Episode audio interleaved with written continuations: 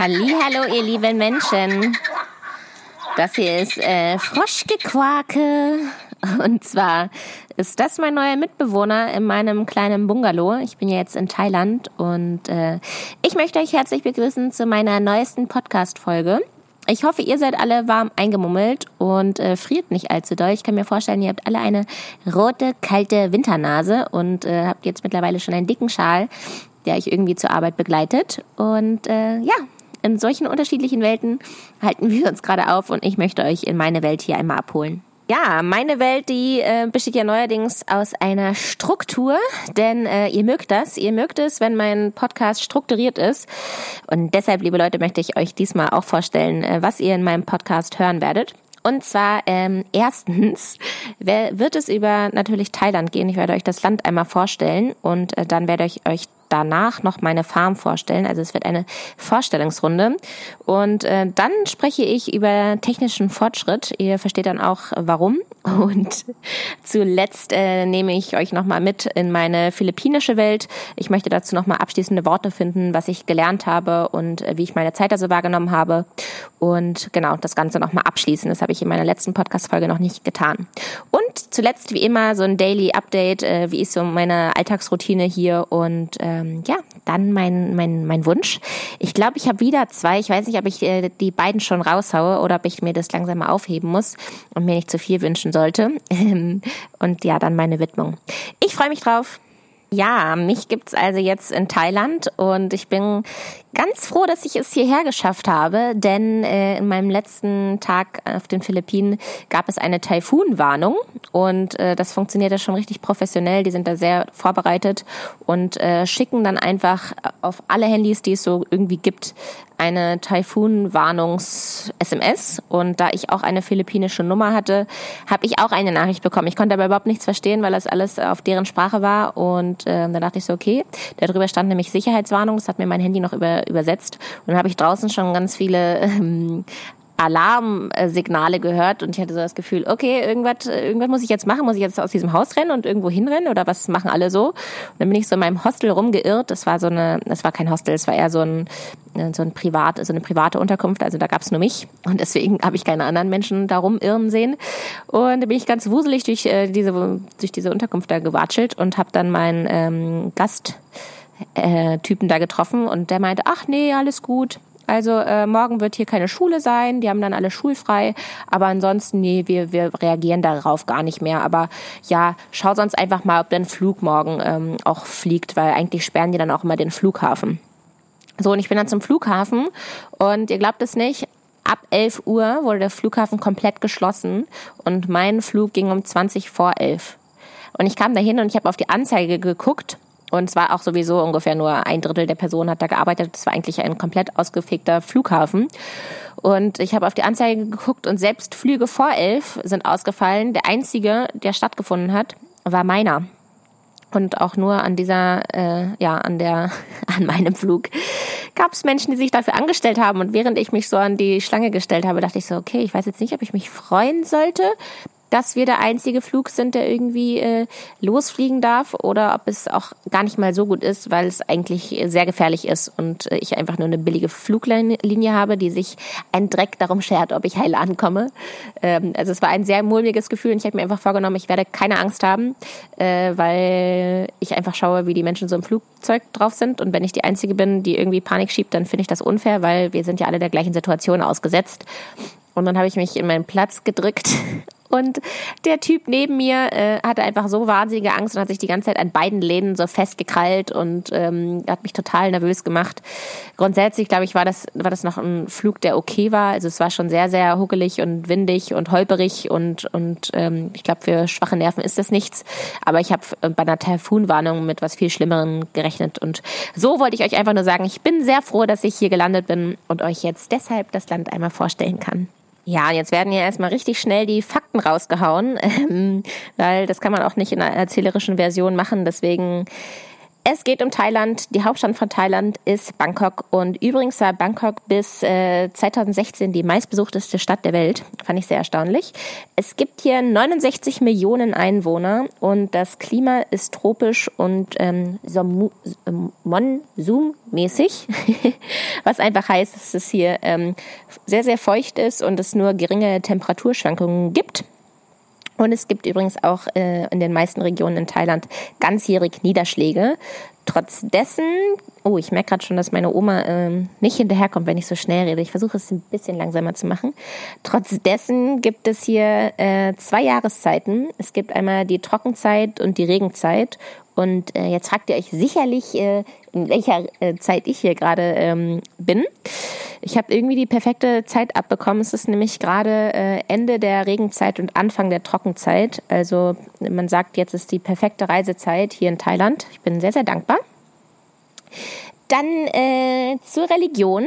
Ähm, 94 Prozent der Thailänder sind ähm, Buddhisten. Und deshalb war es auch so, als ich hier gelandet bin und ich mich vom Flughafen wegbewegt habe, war einfach über die komplette Autobahn ein riesiges Plakat gespannt und darauf stand, ähm, Buddha ist kein Tattoo und auch keine Dekoration. Und ich dachte so, oh, oh schade, das ist schon schade. Ich finde, ähm, ich bin jetzt schon in so einem Flow. Ich, ich hätte jetzt schon Lust auf so einen Buddha-Kopf in meiner, in meiner Wohnung zu Hause. Aber darf man nicht. Ja, kommen wir mal zur Wirtschaft. Also zur Wirtschaft kann man sagen, dass sie sehr kräftig wachsend ist, und zwar äh, der Export, aufgrund des Exports. Und zwar machen zwei Drittel des Bruttoinlandsproduktes äh, der Export aus. Und ähm, wirtschaftlich ist Thailand das zweitstärkste Land in Südostasien, äh, nach übrigens Indonesien. Ja, landwirtschaftlich kann man sagen, dass ein Drittel der Gesamtfläche von Thailand äh, landwirtschaftlich genutzt wird und ähm, die Anzahl der Beschäftigten in der Landwirtschaft sich aber verringert. Und zwar von irgendwie 80 Prozent auf mittlerweile 50 Prozent. Und trotzdem steigen die Ernteerträge. Und zwar liegt das an den veränderten Anbaumethoden, an der besseren Düngung, an der Vergrößerung der Flächen und an der fortschreitenden Mechanisierung. Ähm, ja, der größte Export ist Reis und äh, mittlerweile wird auch noch äh, Mais bis zu 70 Prozent exportiert. Was ich auch interessant finde, ist, dass Thailand der größte Ananaserzeuger ist der Welt. Ich dachte, das wären äh, die Philippinen gewesen, ähm, aber das ist Thailand. Und außerdem äh, ist hier eine super große Orchideenproduktion. Jährlich werden hier 56 Millionen Blütenstiele nach Japan geliefert. Das fand ich auch noch ganz wissenswert. Und was sonst hier noch so angebaut wird, ist zum größten Teil Zuckerrohr, Kaffee und ähm, Cassava. Ja, das war jetzt erstmal die allgemeine Vorstellung von Thailand. Nun einmal zu meiner Farm. Und zwar liegt die in der Nähe von Khao Sok. Das ist ein Nationalpark im Süden von äh, Thailand. Und äh, das Projekt hier heißt Garave Village. das ist ein nachhaltiges Gemeinschaftsprojekt und ähm, das ist sozusagen eine Farm, die nach dem Konzept der Permakultur betrieben wird. Und darauf werde ich auch noch mal genauer eingehen, was denn genau Permakultur ist. Ja, ich bin jetzt zu Gast bei Elele. Das ist ein Italiener, der ausgewandert ist hier nach Thailand und er ist hier der Farmer, der mich auch persönlich angeschrieben hat und eingeladen hat. Also es kam von ihm aus. Er hat also nach freiwilligen Helfern gesucht und äh, ja, ich bin hier eine freiwillige Helferin. Ja, sicherlich interessiert euch erstmal, was denn hier alles angebaut wird. Hier wird grundsätzlich ganz viel Papaya angebaut, Bananen, Kaffee, Zitronengras, Avocado. Also es ist ein Avocadobaum hier, aber da wächst schon, oder bis jetzt ist da noch nichts gewachsen nach fünf Jahren. Ähm, dann gibt's hier Zitronen, Pfeffer wird hier angebaut, Chili in den unterschiedlichsten Formen, also grün, äh, rot, gelbes Chili. Und dann gibt es ganz, ganz viele unterschiedliche Blumen, die man für Tee verwenden kann oder auch für Salate. Dann gibt es äh, Gurken, Auberginen, Zucchini, eine Handvoll Hühner deren Eier wir morgens immer benutzen. Und äh, Jackfruit, Tomaten, sämtliche Bohnen, es gibt hier Süßkartoffeln und Maulfrüchte und noch vieles mehr. Ihr könnt hören, es ist eine sehr, sehr große Vielfalt an äh, Produkten. Ja, ich bin einfach jedes Mal äh, komplett erstaunt, wie schnell das hier alles wächst äh, durch den durch dieses perfekte Klima hier. Also ich werde hier täglich losgeschickt und muss irgendwie ernten oder darf ernten und krieg dann so ein kleines Körbchen in die Hand gedrückt und dann wird gesagt, hier Maya, gleich für unser Mittagessen brauchen wir noch ein bisschen äh, Chili und noch ein bisschen Gurke und geh mal los und hol mal alles, was irgendwie so frisch ist. Und ich dachte mir so, naja, ey, ich war ja gestern schon unterwegs und habe irgendwie alles abgeerntet. Aber man kann hier wirklich täglich das Gemüse frisch ernten, denn ähm, es gibt über Nacht immer so einen Wachstumsstoß und ich bin immer äh, ja komplett begeistert, wie diese Natur hier so produktiv ist. Das ähm, ja macht dann immer richtig glücklich, wenn man mit so einer frischen Ernte und so einem vollen Korb wieder äh, zurück zur Küche kommt. Es gehört dazu, wenn ich euch meine Farm vorstellen möchte, dass ich euch auch äh, Permakultur ein bisschen genauer erkläre. Und zwar ist Permakultur eine Anbaumethode und die hat zum Ziel, ein nutzbares Ökosystem zu schaffen, das sich selbst erhält, also möglichst mit wenig menschlichem Einfluss. Und ähm, Permakultur ist aber nicht nur eine Anbaumethode, sondern tatsächlich auch einfach eine Lebensweise oder ich würde fast sagen eine Einstellung, eine Lebenseinstellung. Und die beruht auf ethischen Grundsätzen. Und zwar ähm, erstens Sorge für die Erde, zweitens Sorge für die Menschen Drittens, begrenze Konsum und Wachstum und teile Überschüsse. Das sind so die drei ethischen Grundsätze, auf ähm, die die Permakultur aufbaut. Und genau. Ich versuche euch jetzt nochmal ein paar charakteristische Eigenschaften für die Permakultur ähm, aufzuzählen bzw. vorzutragen. Und zwar typisch für die Permakultur ist die kleinräumige Landnutzung. Also wie ich persönlich bin jetzt hier gerade auf einer Farm ähm, ich kann gerade gar nicht mehr weitersprechen, weil ich mir hier gerade ein Feuer gemacht habe, liebe Leute. Ich sitze nämlich draußen hier äh, auf der Farm zwischen den ganzen Bananen und Kaffeeplantagen und habe mir hier ein Kokosnussfeuer gemacht aus einer Kokosnussschale. Und es ist gerade 4 Uhr und es ist die Hauptzeit für die Mücken. Und deshalb habe ich mir dieses Feuer gemacht, damit ich nicht ganz zerstochen werde. Denn die mögen diesen Rauch nicht und ich versuche mich gerade so vor diesen Mücken zu schützen. Ich werde hier gerade zugestochen. Deshalb, äh, ich versuche mich weiter zu konzentrieren und ich wollte euch gerade erklären, dass es eine kleinräumige Landnutzung ist und dass ich hier auf einer Farm bin, die ein Hektar groß ist, was ähm, für unsere Verhältnisse aus Deutschland eine wahnsinnig kleine Farm ist. Also weiß gar nicht, ob man das schon Farm bezeichnen dürfte, aber es kommt ein viel, viel größer vor, weil es einfach äh, unglaublich viel ähm, und vielfältig genutzt wird. Es sind so ganz viele unterschiedliche Zonen gibt es hier und zwar von sehr intensiv bewirtschaftet bis fast bis fast eine ähm, Wildnis, die man so ein bisschen der Natur sich selbst überlässt. Und äh, genau, deswegen kommt es mir viel größer vor als nur ein Hektar. Ja, was gibt es noch bei der Permakultur Wichtiges zu erwähnen? Und zwar bei der Permakultur ist es auch so, dass man möglichst versucht, multifunktionale Elemente ähm, auf der Farm zu haben. Also als Beispiel jetzt mal ein Schaf, das mäht nämlich den Rasen, es düngt die Weide, es liefert Fleisch und Wolle. Also Schafe gibt's jetzt hier nicht, aber es gibt hier die Hühner, die unsere Essensreste immer bekommen und dann äh, sammeln wir auch deren Kot auf und den verwenden wir auch hier als Dünger. Also man versucht so Kreisläufe zu finden und zu schaffen. Also Peoples, wir sind immer noch bei Punkt eins. Ich habe euch jetzt Thailand vorgestellt und ähm, meine Farm und ich finde, da gehört auch ein bisschen dazu, wie ich das Ganze so finde. Und in meiner Empfindung ist einfach die Permakultur ein Anbausystem, ähm, die einfach nicht spezialisiert ist. Also in Deutschland sind ja die Betriebe sehr, sehr stark spezialisiert, entweder auf Ackerbau oder auf die Viehzucht oder auf Mastbetriebe und selbst im Ackerbau sind die Betriebe dann äh, je nach Region äh, darauf spezialisiert, was da halt am besten wächst. Und bei der Permakultur ist es halt so, dass man möglichst versucht, sehr, sehr vielfältig ähm, anzubauen. Das ist gut, aber das funktioniert auch nur in so einer kleinteiligen äh, Landwirtschaft mit sehr, sehr vielen Menschen. Und ein Mensch davon bin ich. Und ich möchte euch jetzt erzählen, warum ich das teilweise schön finde, dass ich äh, Part von oder Teil von dieser Landwirtschaft bin und teilweise auch mich ein bisschen innerlich ähm, ja, aufrege, ist jetzt zu viel, ein zu starkes Wort dafür, aber manchmal bin ich so ein bisschen verärgert auch nicht. Ich bin einfach nicht ganz zufrieden damit, dass das hier so, ähm, ja, so langsam alles funktioniert und so kleinteilig ist und ähm, genau. Äh, ich kann euch das besser erklären, wenn wir zum zweiten Thema übergehen, nämlich, äh, ich hatte euch ja schon gesagt, es wird über den technischen Fortschritt gehen und das möchte ich euch an einem Beispiel erklären und ähm, genau, dann erklärt, dann, dann erklärt sich das Ganze auch ein bisschen besser, was ich jetzt, was ich für eine Meinung über die Permakultur habe. Ja, und zwar möchte ich euch das gerne anhand meines ersten Tages hier beschreiben. Ich hatte nämlich den Auftrag, dass ich eine Fläche von, ich sag mal, ähm, fünf Quadratmeter äh, befreie von Unkraut. Also es sollte, ich sollte ein Saatbett sozusagen vorbereiten. Und ähm, dafür habe ich ein Gerät bekommen und das war wie so eine Art Hacke. Und äh, ich sollte also dann da loshacken und das äh, sollte am Ende ein kleiner, körniger Boden sein, in den wir dann ähm, unsere Papaya-Bäume einpflanzen können.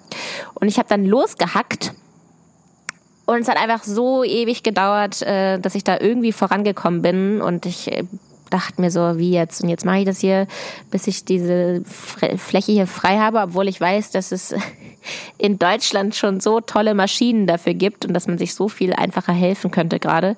In Deutschland würde man mit dem Trecker kommen und dann würde man das äh, Bodenbearbeitungsgerät, in dem Fall ein Grubber, äh, genau auf die Millimeter äh, auf den genauesten Millimeter einstellen können. Also zum Beispiel bei einer Tiefe, also ich könnte mir jetzt aussuchen, ich möchte es gerne auf drei Zentimeter, möchte ich jetzt diesen Boden frei von Unkraut haben und dann äh, wird der Boden so aufgewühlt auf drei Zentimeter und dann hätte ich das Ergebnis. Und ich dagegen habe mit meiner ganzen äh, Kraft diesen komischen Hackgerät, das da frei gehackt. Und ich habe dafür echt viel zu lange gebraucht.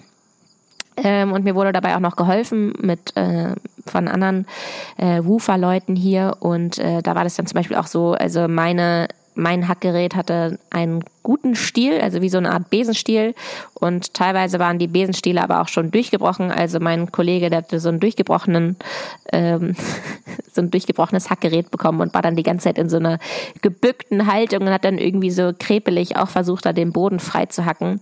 Und ich dachte mir die ganze Zeit so, was für ein Schmarrn, wir sind doch schon viel weiter. Warum, warum brauchen wir für diese kleine Fläche gerade so unglaublich viel Zeit und auch so viel ähm, körperliche Kraft und ja, Menschen, die da jetzt dran rumwerkeln, wenn es doch schon äh, eine Lösung dafür gibt, und zwar den technischen Fortschritt, und zwar Maschinen, die uns das frei von Unkraut machen. Und äh, manchmal verstehe ich nicht, warum wir uns das immer so romantisch vorstellen, wenn es äh, wenn es wieder zurück zu der körperlichen Arbeit geht. Also ich habe manchmal das Gefühl, wenn ich erzähle, dass wir so große Trecker zu Hause fahren oder ähm, welche Maschinen wir überhaupt alle zu Hause haben, dann merke ich immer so, dass man sich, dass der mein Gegenüber sich so denkt, na ja, aber früher war die Landwirtschaft doch auch schön ohne diese ganz, ganz großen Trecker und es hat doch auch alles irgendwie funktioniert und ich verstehe nicht, warum man sich dagegen in der Landwirtschaft teilweise so wehrt, dass auch da ein technischer Fortschritt passiert, genauso wie mit den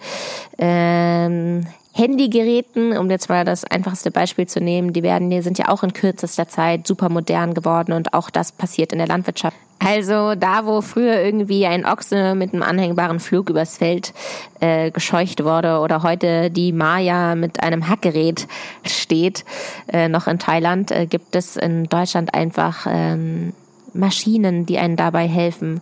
Und äh, das ist natürlich auch die Philosophie der Permakultur, dass man alles so kleinteilig macht. Und ich denke, davon können wir uns auch ein bisschen was abschauen, ist alles so ein bisschen äh, vielfältiger zu gestalten, auch auf den jeweiligen Betrieben.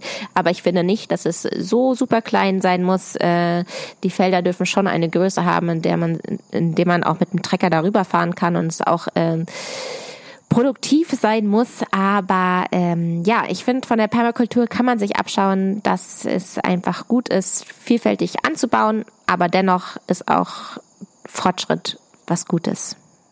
Ja, und das denke ich mir einfach bei so vielen Aufgaben, die ich hier habe, dass ich mir einfach äh, so denke, oh, ist das schön, dass wir in Deutschland schon so viel weiter sind und ähm, einfach da, da genieße ich die moderne Landwirtschaft, möchte ich ganz ehrlich so sagen. Also zum Beispiel auch habe ich natürlich die Aufgabe, Unkraut zu jäten, mal wieder. Und ähm, da möchte ich mal wieder erzählen, dass tatsächlich Landwirtschaft dazu da ist, um Nahrungsmittel zu produzieren.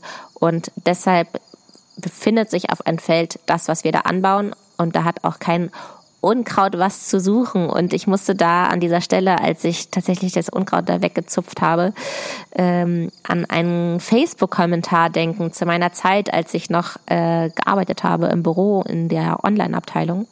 Und zwar hat da eine Frau gesagt, mm, also ich möchte wohl sagen, Unkraut, das Wort gibt es gar nicht, denn das ist nämlich Beikraut.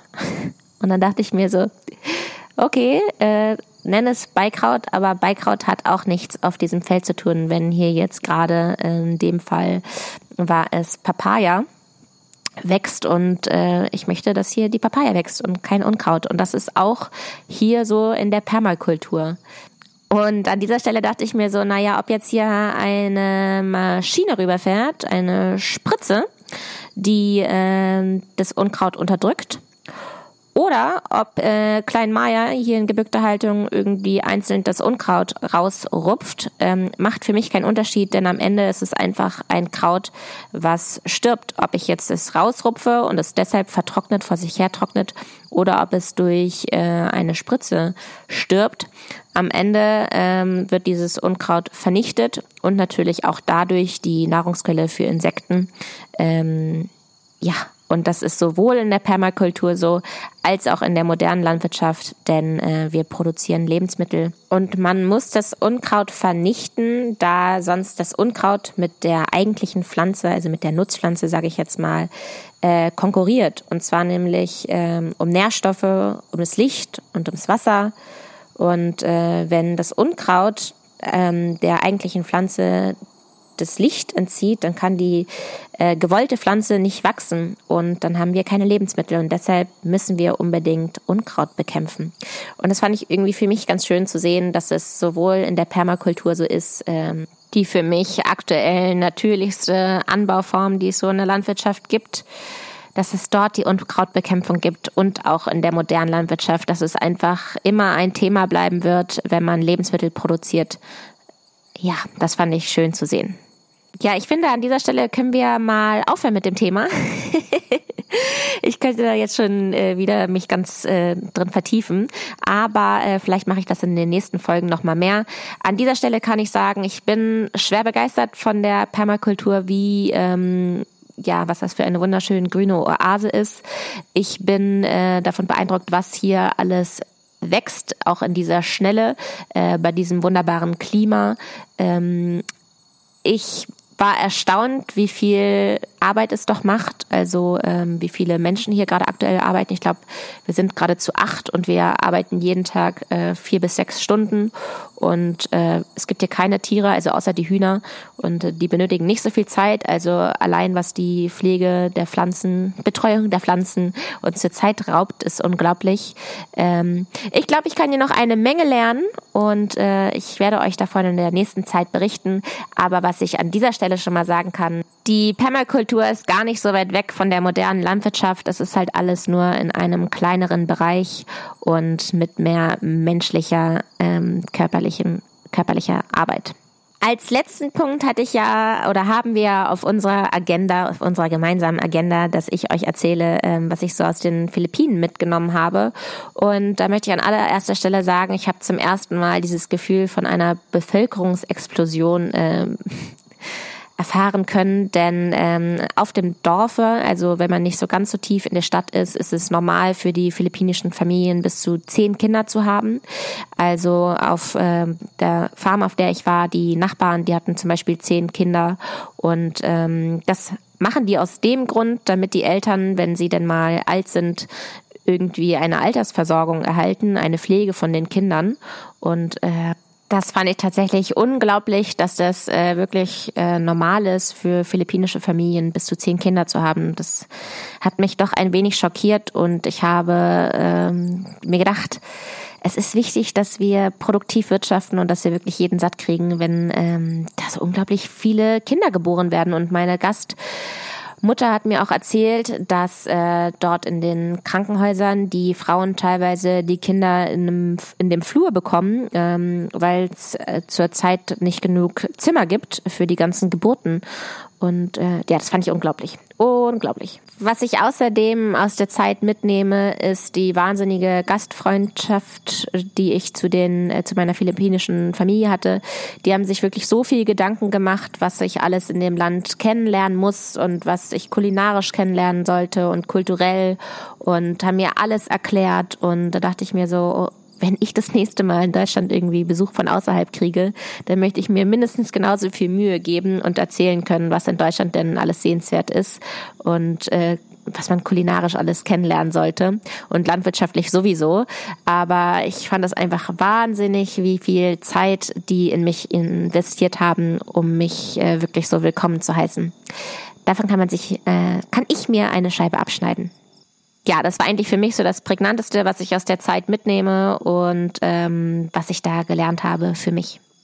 Kommen wir zu meinem letzten Punkt und zwar mein Daily Life hier. Ähm, ich bin hier untergekommen in einem kleinen Bungalow und äh, bin mal wieder eigentlich direkt in der freien Natur. Also ich habe gar keine Schallwand. Ich höre alles, was draußen passiert. Jedes Surren, jede, jedes Quaken und ähm, jedes Hundebellen. Das ist irgendwie wahnsinnig schön. Ähm, ich muss ganz ehrlich sagen, immer wenn ich was äh, poste, Bilder, Videos aus meiner Zeit hier, dann kriege, kriege ich ganz, ganz viele Nachrichten von euch. Und äh, deshalb auch mein kleiner Wunsch ähm, ihr schreibt dann immer sowas, oh, wie paradiesisch das alles aussieht, sieht irgendwie mega beruhigend aus und ähm, das will ich auch jetzt. Ähm, also das waren jetzt irgendwie Bilder von Palmen, Bilder von frischer Papaya und einer frischen Gurke und irgendwie, ich habe frisch Chili geerntet und all das habe ich irgendwie gepostet und das waren eure Reaktionen darauf. Und deshalb wünsche ich mir, weil das eigentlich so einfach ist, äh, dass ihr euch mal wieder mehr nach draußen bewegt. Zieht euch einen warmen Schal an, eine warme Winterjacke und geht einfach mal wieder raus, macht eine große, macht einen großen Spaziergang und genießt mal wieder die Natur. Ich habe das Gefühl, dass wenn ich das so zeige, dass ich hier die ganze Zeit draußen bin, dass so eine Art Sehnsucht kommt und das war auch schon in Neuseeland so, also wo ich die ganze Zeit nur Matschbilder und Matschvideos äh, zeigen konnte, weil es einfach äh, in der Winterzeit war. Und es liegt jetzt nicht nur an den Palmen und an der Sonne, sondern ich glaube einfach, dass wir Menschen ein großes Bedürfnis haben nach Natur und dass wir das oftmals vergessen und ich euch da so ein bisschen dran vielleicht erinnert habe. Also sucht euch einen, macht euch einen grünen Tag in der Natur, geht raus und vor allem, vielleicht könnt ihr auch mal wieder ganz, ganz frisch kochen, da habt ihr auch so drauf reagiert als ich da gezeigt habe, wie ich so frisch irgendwie Karotten geschnitten habe und Chili und Ingwer und ähm, Zwiebeln und Knoblauch. Äh, da wart ihr alle ganz neidisch und da denke ich mir so, das habt ihr doch alles auch. Macht es, macht es euch gemütlich, ähm, macht euch einen grünen Tag mit Natur und frischem, frischem Essen. Okay, das war jetzt schon mein erster Wunsch, aber ich hatte ja vorhin schon gesagt, ich glaube, ich habe noch einen zweiten und ich finde, er passt so gut. Deswegen möchte ich ihn jetzt doch noch in diese Folge reindrücken, reinquetschen. Und zwar, ähm, ich hatte ja ein bisschen angeschnitten an dieser Folge den technischen Fortschritt beziehungsweise die Mechanisierung. Und da wollte ich euch mal ein Gefühl davon, beziehungsweise wollte ich eure Aufmerksamkeit darauf lenken, wie oft ihr eigentlich in Berührung kommt mit technischem Fortschritt in eurem Alltag. Und ich wette, das beginnt schon mit äh, dem ins Bad gehen. Denn ich glaube, dass viele von euch schon morgens direkt eine elektronische Zahnbürste benutzen und sich elektronisch die Zähne putzen. Oder wenn sie das nicht, wenn ihr das nicht macht, dann ähm, föhnt ihr euch spätestens mit einem Föhn die Haare. Dann geht's in die Küche und ich habe äh, meine letzte Zeit in Berlin mir ganz, ganz gerne Smoothies gemacht und ich hatte so einen Smoothie Maker. Äh, vielleicht habt ihr das auch oder so einen Mixer. Also ich glaube, äh, wir haben einfach unglaublich viele Berührungen mit, ähm, mit Technik und äh, deswegen wollte ich euch dafür sensibilisieren. Das ist tatsächlich in jeden Lebensbereichen so und auch in der Landwirtschaft gibt es einen technischen Fortschritt.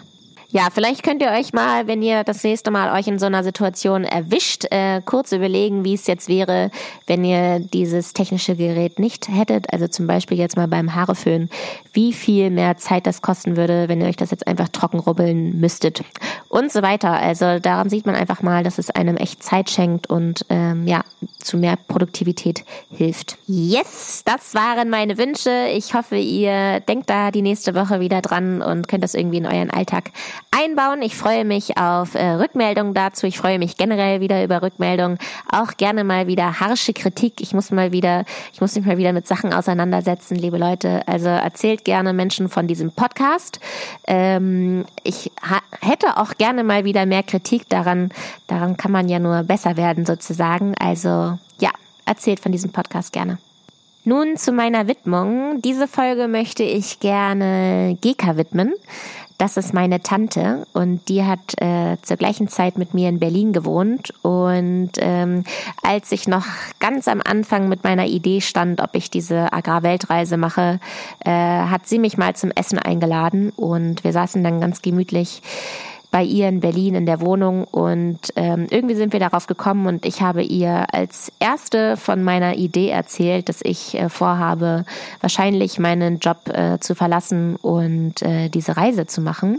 Und irgendwie, äh, ich hatte darüber ja auch schon mal einen Blogbeitrag geschrieben, finde ich, wirkt das immer so ein bisschen äh, super alternativ, wenn man so den straighten Weg des Arbeitsweges einmal wieder verlässt und äh, reisen geht oder eine Weltreise macht. Deswegen habe ich damit gerechnet, dass sie mich da ein bisschen ähm, bremst und sagt, naja, hast du dir das gut überlegt und wirklich und arbeite doch noch erstmal ein bisschen und pipapo. Aber äh, sie hat tatsächlich total bestärkend reagiert und hat gesagt, dass es richtig gut klingt und dass es super gut zu mir passt und irgendwie ähm, sie ihr das erzählt zu haben in diesem Moment so früh hat mir ähm, auf jeden Fall viel Kraft gegeben, das am Ende dann auch so durchzuziehen. Ähm, ja, weil es irgendwie so die erste erwachsene Meinung dazu war und ähm, ja, das hat mich richtig bestärkt. Dafür möchte ich mich bedanken und ähm, deshalb möchte ich dir, liebe Geka, diesen Podcast widmen, diese Folge widmen. Und natürlich, wie immer, ähm, meiner Sina.